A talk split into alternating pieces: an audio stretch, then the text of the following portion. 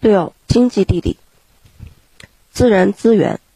是指人类可以直接从自然界获得并用于生产和生活的物质与能量，它是自然环境的重要组成部分。自然资源中有的需要经过漫长的地质年代和具备一定的条件才能形成。对于短暂的人类历史而言，它们是不可再生资源，如各种矿产资源。有些自然资源能够不断更新、生长和繁殖，如生物资源；或不断循环再现和更新，如水资源、土壤资源、气候资源。它们属可再生资源。能源。人们在日常生产和生活中需要的各种形式的能量，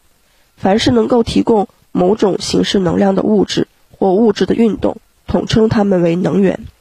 能源中有的多年来被大规模使用，称为常规能源，如煤、石油、天然气、水能和生物能；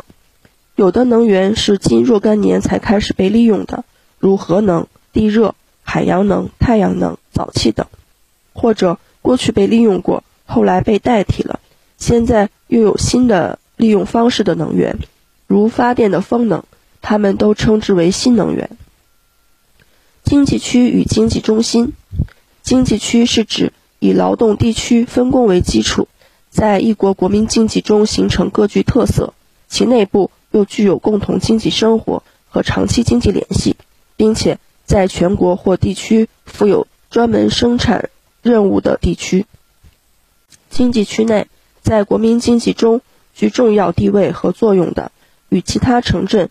及乡村经济联系密切，并且能够影响他们的经济发展的城市或城镇，叫经济中心。农业与农业资源，农业是利用动植物的生长繁殖来获得产品的物质生产部门，它具有地域性、季节性和周期性两个显著特点。农业资源主要是指土地、气候、水和生物等资源。农业区又称农区，一般指农业土地利用以耕地为主，农业生产以种植业为中心，即以生产粮食作物和经济作物为主的地区。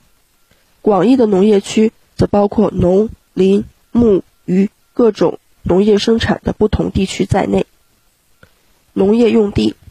直接或间接用于农业生产土地的总称，包括耕地、果园、牧地、林地、养补水面以及排灌沟渠、田间道路、晒场和其他一切生产性建筑物占用的土地等。耕作制度，又称农作制度，以土壤耕作为中心，包括施肥灌溉、轮作倒茬、水土保持。等各种农业技术措施在内的农作体系，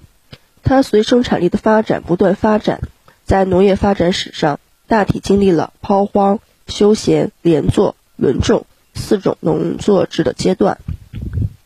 粮食作物与粮食基地，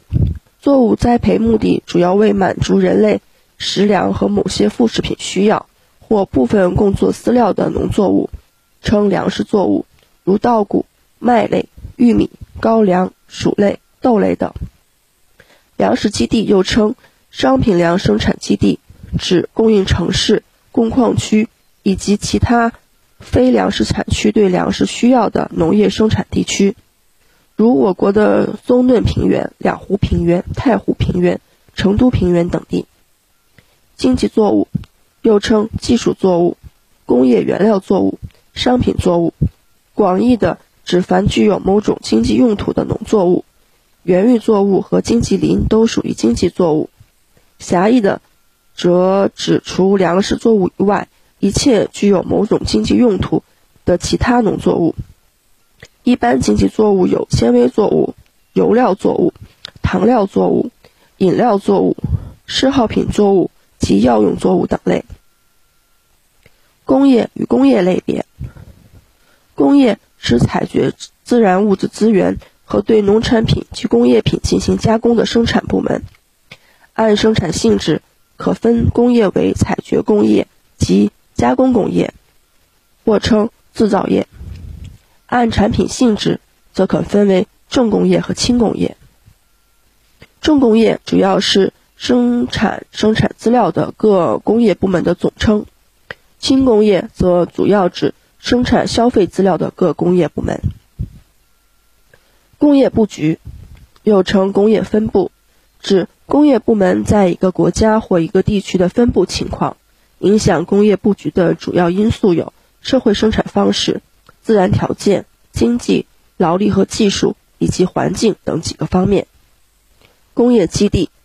指在一定地域范围内能够满足国民经济需要，大量生产某种或几种工业产品，并能在生产技术力量和建设经验上支援其他地区的工业生产集中地。按其性质，可以分为综合性基地。如上海、天津、沈阳等和工矿基地，如鞍山钢铁工业基地、大同煤炭工业基地、大庆石油工业基地等。交通运输与交通枢纽，交通运输是把旅客和货物从一个地点运送到另一地点的物质转移过程。几种运输方式的衔接地区或地点，共同办理长途与短途、城市及企业内部客运运输。所需要的各种运输设备的统一体，被称为交通枢纽，也叫运输枢纽。现代交通运输系统主要有铁路、公路、水运，包括河运和海运、航空及管道运输等。各系统均有自己的运输工具和路线，因而各具特点。